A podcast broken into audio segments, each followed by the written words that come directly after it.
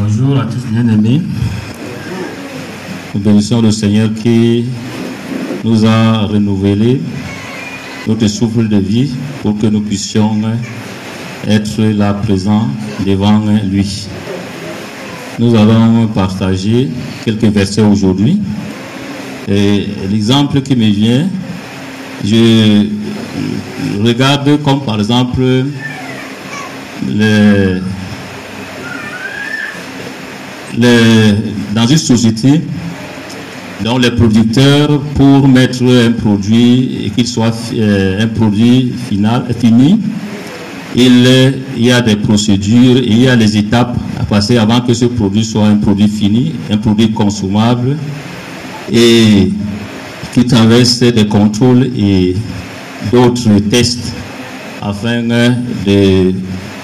d'attester que ce produit est consommable.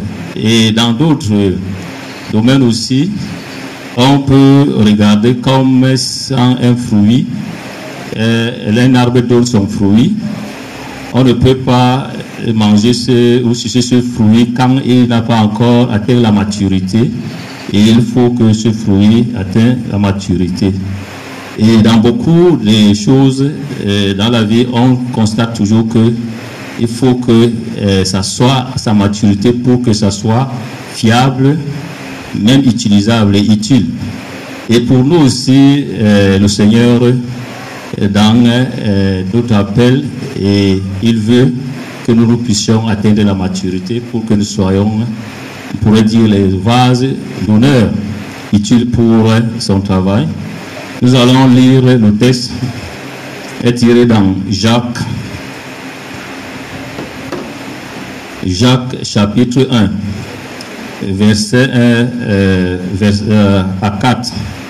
Il est dit, moi euh, Jean, moi Jacques, serviteur de Dieu et du Seigneur Jésus-Christ, je salue le peuple de Dieu répandu un peu partout dans le monde entier. Mes frères et mes sœurs chrétiens, quand vous rencontrez des difficultés de toutes sortes, soyez très heureux. Vous le savez, si vous, votre foi reste solide dans les difficultés, celle-ci vous rendra plus résistant. Il faut que vous résistiez jusqu'au bout, alors vous serez vraiment parfait et vous ne manquerez de rien c'est la version des paroles de vie. Et dans d'autres versions, comme par exemple second 1910, lui second 1910, on va voir d'autres mots. Difficulté sera donnée, épreuve, et ainsi de suite. Bon. Notre travail est s'articuler sur quelques points. Je disais que si on lit euh, avec la version de Louis Sigon, on va euh, regarder, observer et trouver trois mots-clés euh, qu'on va trouver. Le premier mot se trouve dans euh, le verset 2 et 3 il dit, mes frères, considérez-le comme une... attendez pour moi, pardon.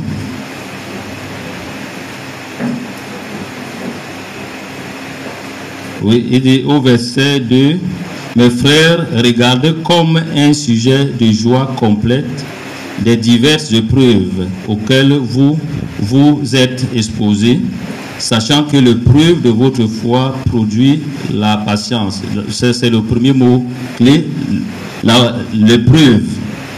Et le second se trouve toujours dans ce verset et le suivant, la patience, mais il faut que la patience accomplisse parfaitement son œuvre et le dernier est parfait.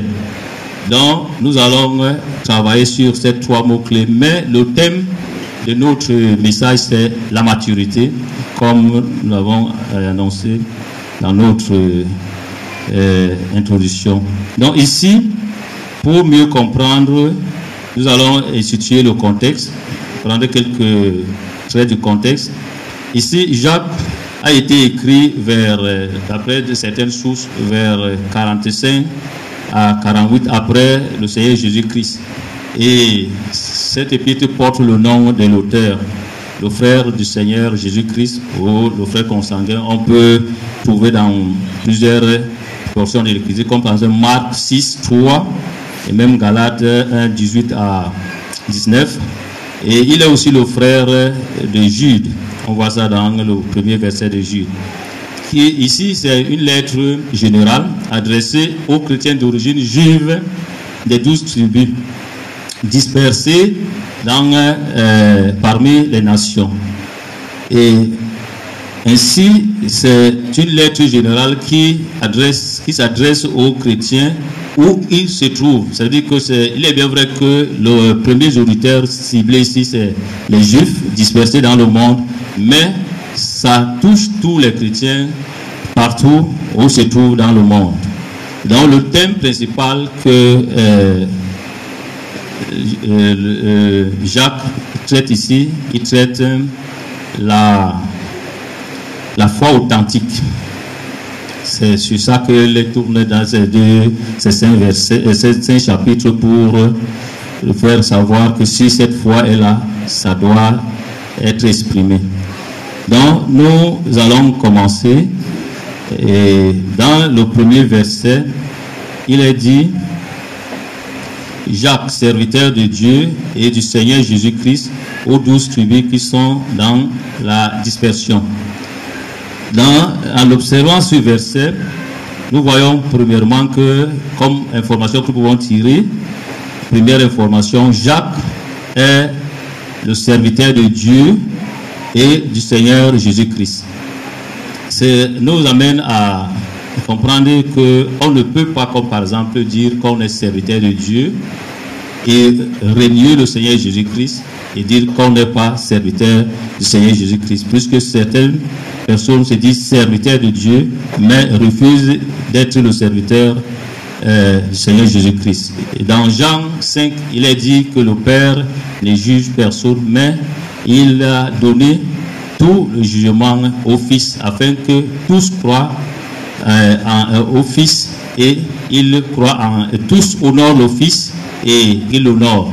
Et celui qui n'honore pas le Fils n'honore pas celui qui l'a envoyé.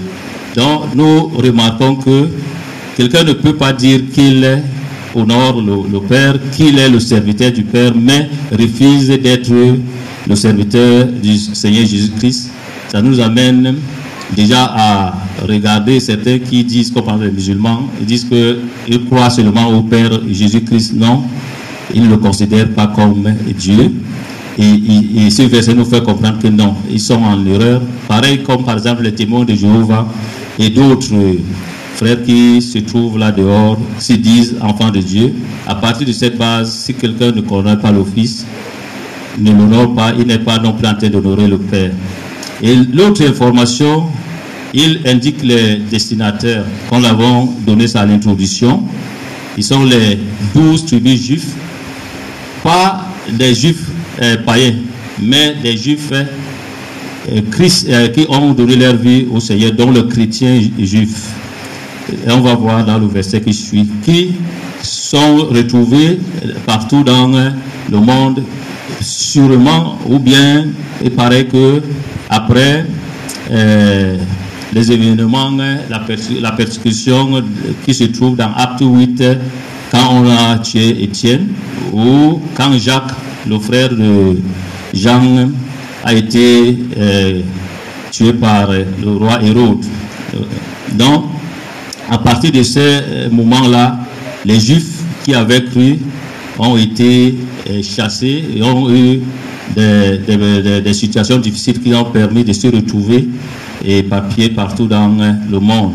C'est de cela que Jacques s'adresse directement ici.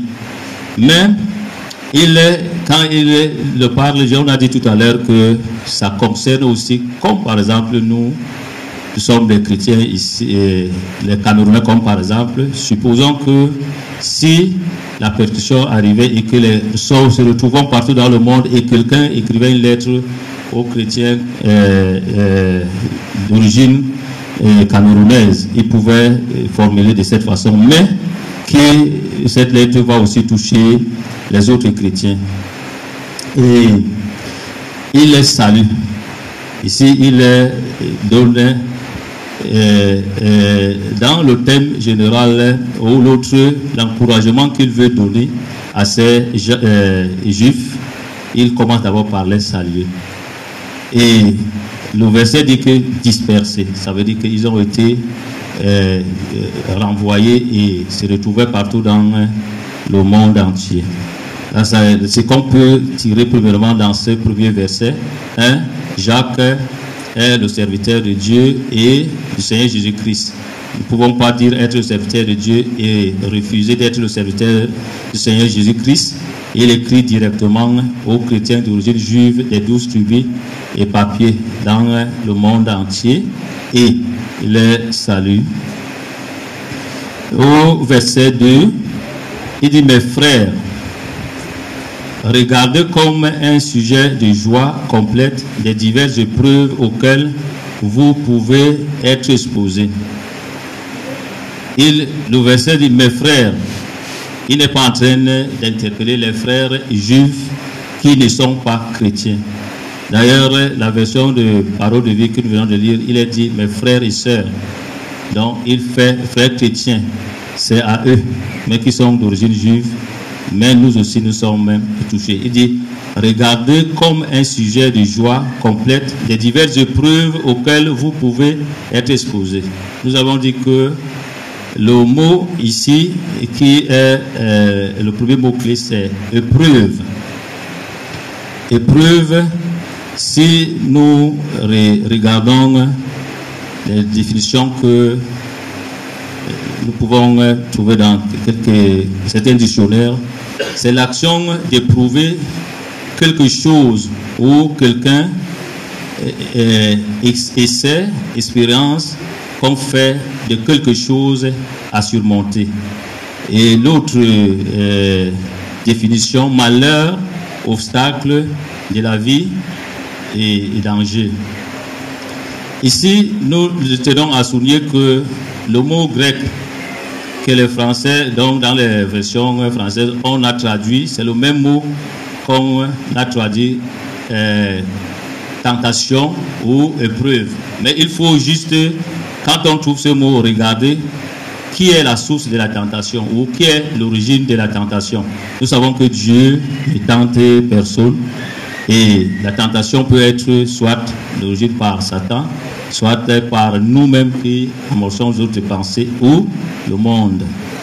Donc ici, si nous euh, regardons cette définition, nous pouvons euh, prendre quelques exemples, par exemple pour euh, Dieu, pour nous.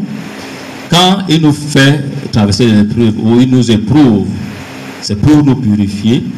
Il veut nous débarrasser des saletés. En réalité, des choses qui ne sont pas agréables, qui nous empêchent de le suivre, afin de nous amener à être davantage attachés à lui et, avoir aussi confiance totale en lui. Notons que dans Jean 15, euh, verset 8, il fait allusion au Père qui est euh, le vigneron et que lui étant le cep et les euh, serments sont attachés. Donc, il dit qu'il émonde les, les sarments pour qu'ils produisent davantage de fruits. C'est les épreuves, quand elles arrivent, c'est parce que Dieu veut nettoyer. C'est comme l'or. L'or, on le jette toujours au feu pour le purifier et on débarrasse des impurités. L'étudiant est testé ou l'élève pour euh, euh, subir un, un, un examen des tests et soit pour aller en classe supérieure ou l'obtention d'un diplôme. Et les autres choses, le ballon de football ou le ballon des autres sports, les moteurs des véhicules, les produits consommables sont souvent testés avant de les mettre soit euh, euh, en service, avant la mise en service. Si le produit ou bien le moteur d'un véhicule n'est pas prêt, si la voiture se met en marche, ça ne va pas tenir. Et surtout, souvent dans les courses de rallye, où les voitures vont subir euh, des chocs et autres. Mais les moteurs étant préparés pour ça, les gens parviennent toujours à arriver à la ligne d'arrivée. Et ça, c'est des tests. Font d'abord les tests avant, avant de les mettre en route. Pareil pour euh, d'autres choses que nous pouvons euh, voir. Et l'épreuve pour un enfant de Dieu n'est pas une mauvaise chose. Et quand il traverse l'épreuve, il ne doit pas se morfondre. D'ailleurs, nous allons voir quelle est l'attitude le Seigneur attend d'un enfant de Dieu quand il traverse les épreuves. Il dit ici que euh, quand on lit le premier verset, il dit, mes frères, regardez comme un sujet de joie complète les diverses épreuves auxquelles vous pouvez être exposés. Euh, la première disposition, l'attitude ici, qu'on relève, on doit être joyeux. La joie doit nous entraîner. Nous devons être animés d'une joie. Nous devons être heureux. Et si nous regardons quelques versets, ici c'est le contexte direct de, de l'apôtre Paul qui nous montre aussi comment, quelle est l'attitude que nous devons avoir quand nous sommes face à une épreuve.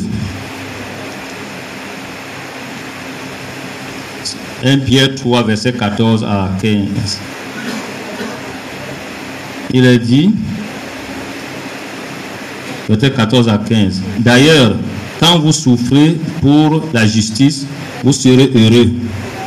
Euh, N'ayez d'aucune crainte et ne soyez pas troublés, mais sanctifiez dans vos cœurs Christ, le Seigneur étant toujours prêt à vous répondre avec douceur et respect devant quiconque vous demande raison de l'espérance qui est en vous. Nous relevons par ces mots la première des choses, nous devons être heureux, nous ne devons pas avoir crainte quand nous traversons l'épreuve, nous ne devons pas être troublés, nous euh, devons sanctifier Dieu et nous devons même, si nous sommes sollicités à donner peut-être, euh, à passer une interrogation, donner les réponses avec douceur et respect. C'est-à-dire que si ces attitudes doivent animer un enfant de Dieu qui traverse les épreuves. Et nous lisons aussi 1 Pierre 4, 12 à 16.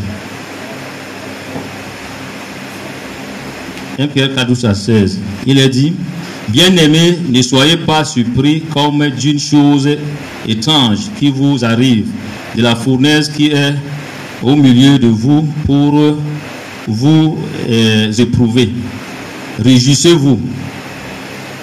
Au contraire de la part que vous avez aux souffrances de Christ, afin que vous soyez aussi dans la joie et dans l'allégresse. Dans ce verset, on voit une demande d'être dans la réjouissance, d'être joyeux et dans l'allégresse. Il dit, si vous êtes outragé pour le nom de Christ, vous êtes heureux. Par, parce que l'Esprit de gloire, l'Esprit de Dieu repose sur vous. Il dit que nul de vous, en effet, ne souffre comme métrier ou voleur ou malheur ou comme s'ingérant dans les affaires d'autrui. Mais si quelqu'un souffre comme chrétien, qu'il n'en ait point honte et, et que plutôt qu'il glorifie Dieu à cause de son nom. Donc, toujours dans l'épreuve, l'attitude que nous devons avoir par rapport à notre Seigneur et Sauveur Jésus ou à notre Dieu le Père, c'est de rendre grâce ici et de le sanctifier et même d'être joyeux. On, voit que ce n'est pas facile de, le faire, mais le Seigneur qui nous demande de le faire, il sait bien que nous pouvons le, faire. Et il nous a donné tout ce qu'il faut pour que nous puissions arriver. Nous euh, allons aussi regarder un autre point, comment ces épreuves euh, arrivent? Parce que au verset, toujours au verset 2, il dit des diverses épreuves. Ça nous fait comprendre que ce n'est pas une seule épreuve qui arrive, mais ces épreuves qui arrivent, elles sont diverses.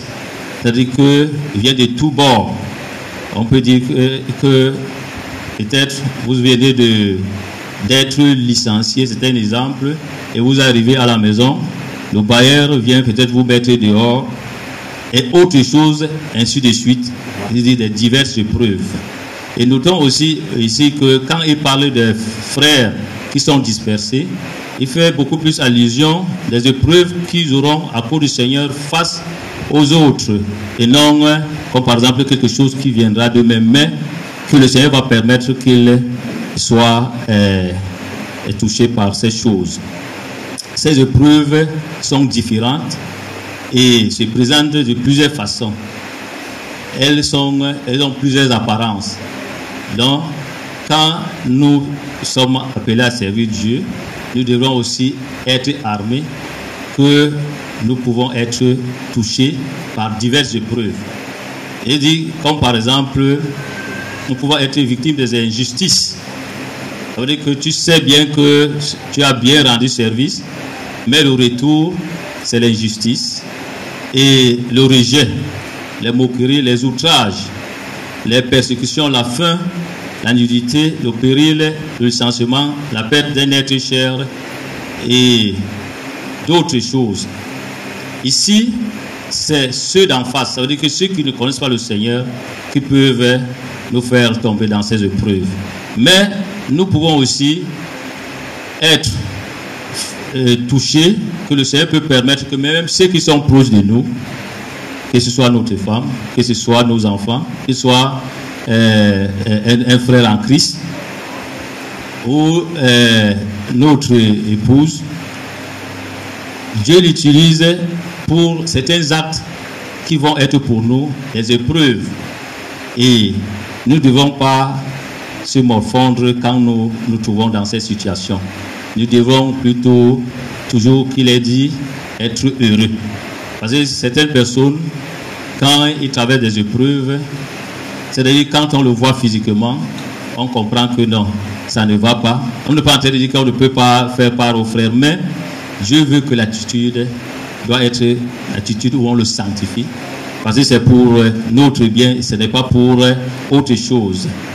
Et comment nous pouvons faire? Parce qu'on nous dit que exposer, en réalité c'est quelque chose qu'on peut mettre, c'est-à-dire devant les autres choses qu'on expose, qu'on étale. Et c'est comme ça que nous sommes dans ce monde.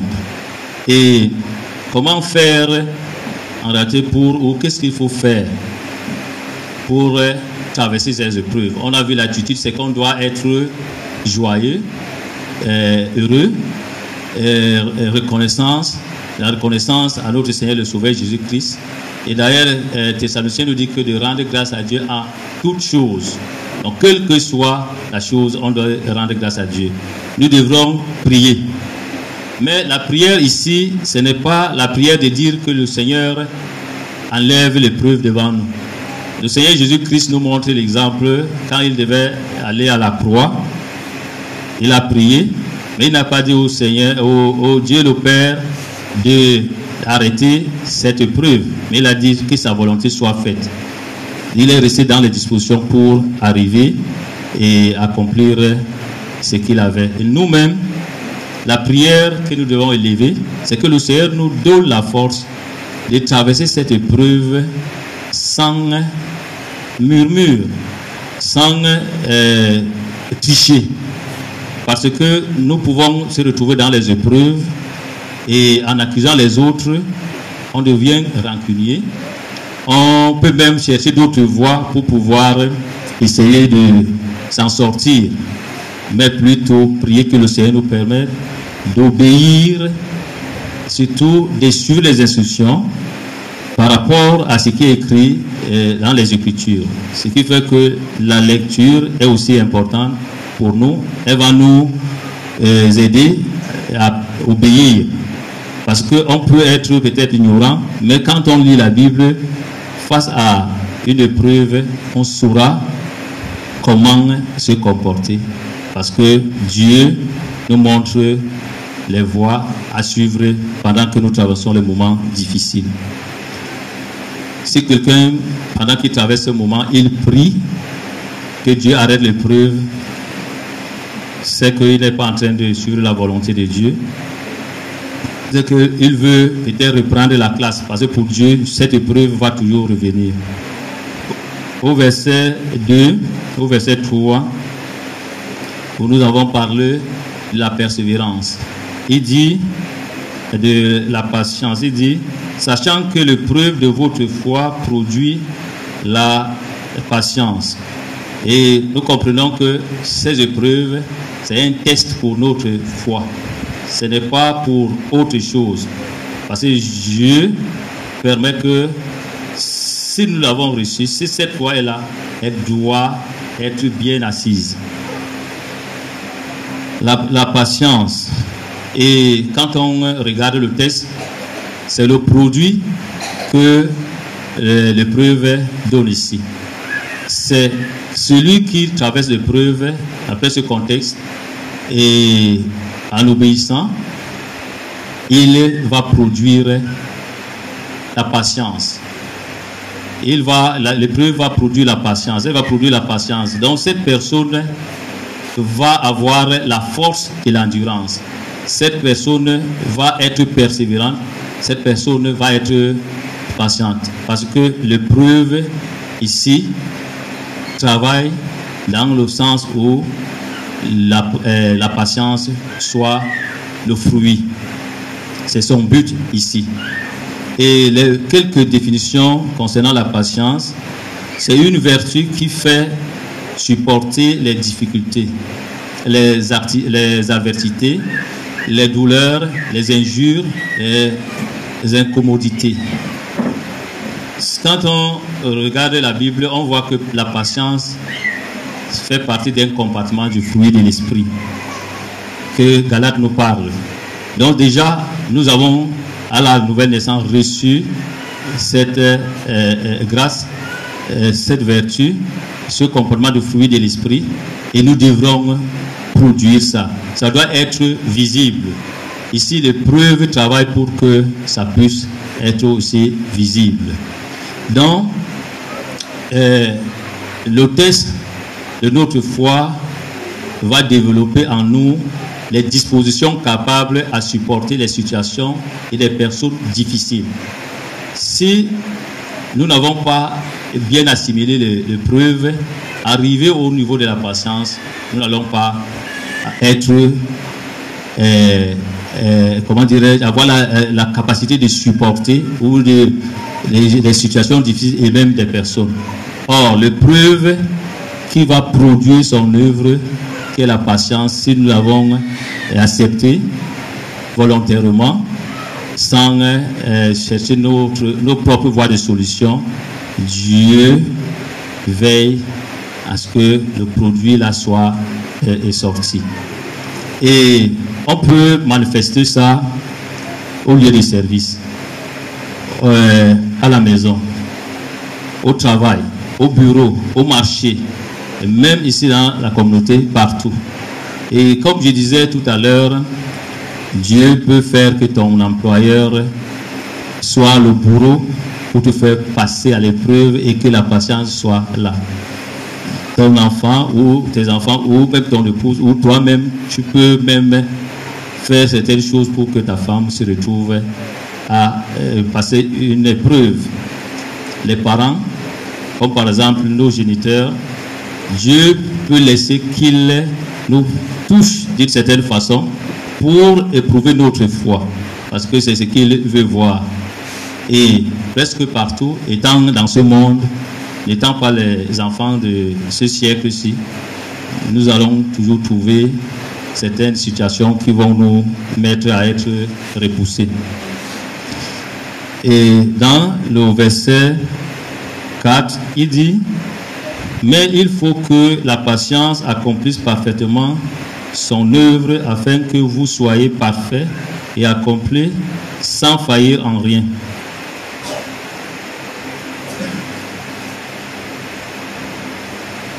Quand on regarde ce texte à partir du verset 3 et 4, si nous observons bien, nous voyons que nous sommes face à une structure de cause à effet. Il faut telle chose pour que le produit soit là. Si la cause n'est pas là, l'effet, il n'y aura pas d'effet. Donc, celui qui ne sera pas passer l'épreuve, l'effet ne sera pas vu. Les définitions, quelques définitions pour euh, le mot parfait.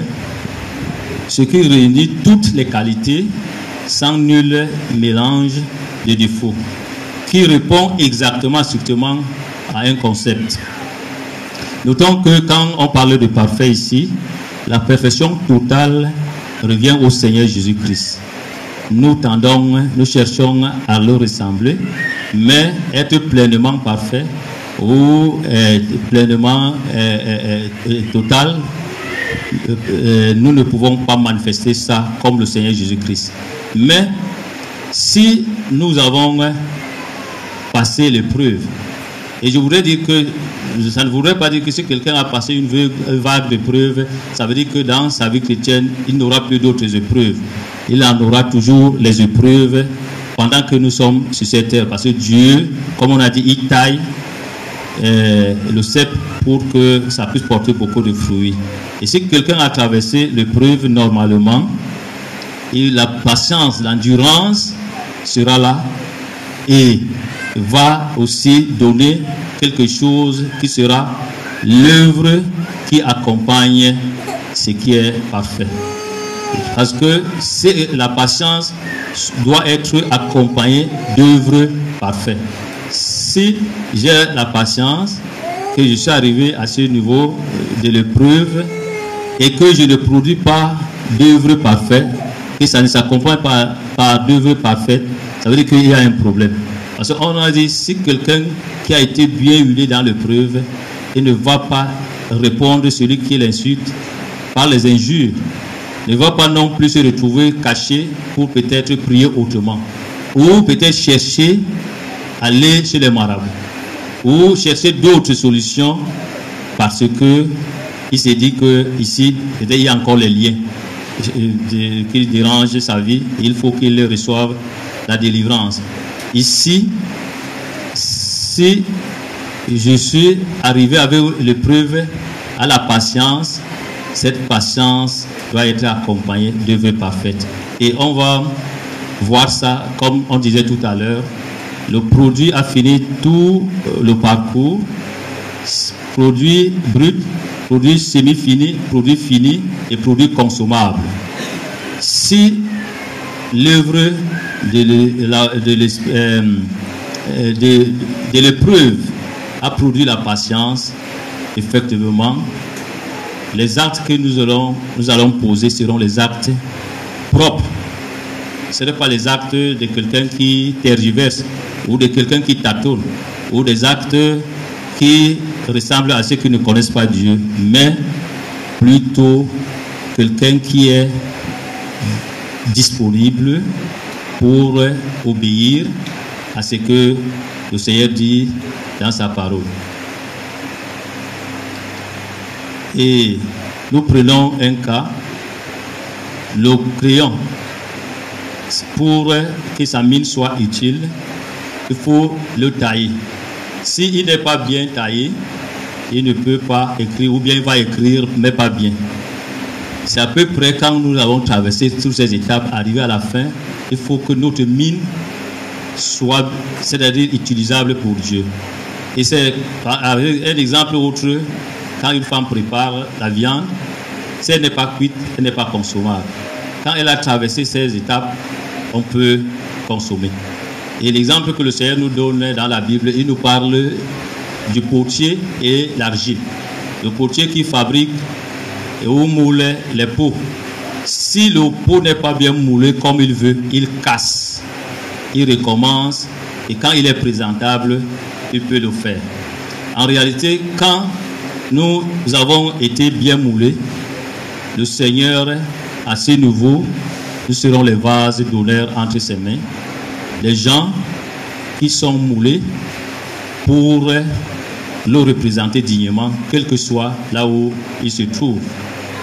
Et le but final dans ceci, qui conduit à la maturité, c'est quelque chose qui a traversé toutes ces étapes et qui est déjà mûr. Ici, c'est la maturité spirituelle, ce n'est pas la maturité des choses. Donc, c'est quelqu'un qui a un regard autre, une attitude, face au péché. C'est-à-dire que quand il est face au péché, on voit comment il prend la position contre le péché. C'est quelqu'un qui est mature, qui va se comporter ainsi. Il est prompt à obéir quand il a compris une vérité spirituelle. Il ne raisonne pas. C'est quelqu'un qui est mature. Il a porte d'intérêt pour les affaires ou les choses de Dieu. Il est beaucoup plus engagé par rapport à ce qui concerne son père. C'est quelqu'un qui est mature et il peut être mature pas dans le cadre où, parce qu'il est âgé ou dans la foi, mais c'est celui, on a dit, qui va laisser laisser passer dans l'épreuve, dans la joie, qui va prier pendant ce moment, pas pour que l'épreuve soit écartée, mais pour qu'il obéir et que Dieu fasse son œuvre. Et la patience étant produite, il va produire les œuvres dites. Il ne va pas s'écarter quand il faut s'engager pour ce qui concerne euh, Dieu. Quand il porte un jugement contre le péché, il ne dilue pas et il prend des positions qui concordent selon les, les Écritures. Donc c'est quelqu'un qui est mature, qui est contraire à celui qui est immature. Donc Jacques ici encourage les chrétiens juifs des douze tribus dispersées euh, parmi les nations et aussi à tous les autres chrétiens de toutes les époques que quand nous traversons les épreuves, nous devons considérer que prendre ça comme un sujet de joie. Nous devons être heureux nous devons se retrouver en train de sanctifier notre Seigneur et Sauveur Jésus-Christ et rendre grâce à Dieu parce que cette épreuve va produire la patience. Et la patience nous donne l'endurance de pouvoir encore avancer et de supporter des situations autres qui pourront être au-devant de nous, peut-être plus difficiles que ce que nous venons de traverser. Et aussi produire les œuvres qui glorifient Dieu parce que, étant, étant entre ses mains, il va nous utiliser comme les vases d'honneur et nous serons les bons dispensateurs des diverses grâces. En ce moment, comme le verset finit, il dit que sans faillir en rien. C'est que si nous ne nous attachons pas à, aux Écritures, à la prière, et obéir à ce que Dieu nous fait connaître, nous allons toujours rester immatures, quelles que soient les années que nous allons passer dans la foi. Nous n'allons pas progresser, nous n'allons pas être entre les mains de Dieu utiles pour l'avancement de son œuvre. Nous allons davantage raisonner face à des situations, mais nous n'allons pas nous laisser mouler comme l'argile entre les mains du potier pour sortir le produit fini et qui est concevable. Amen.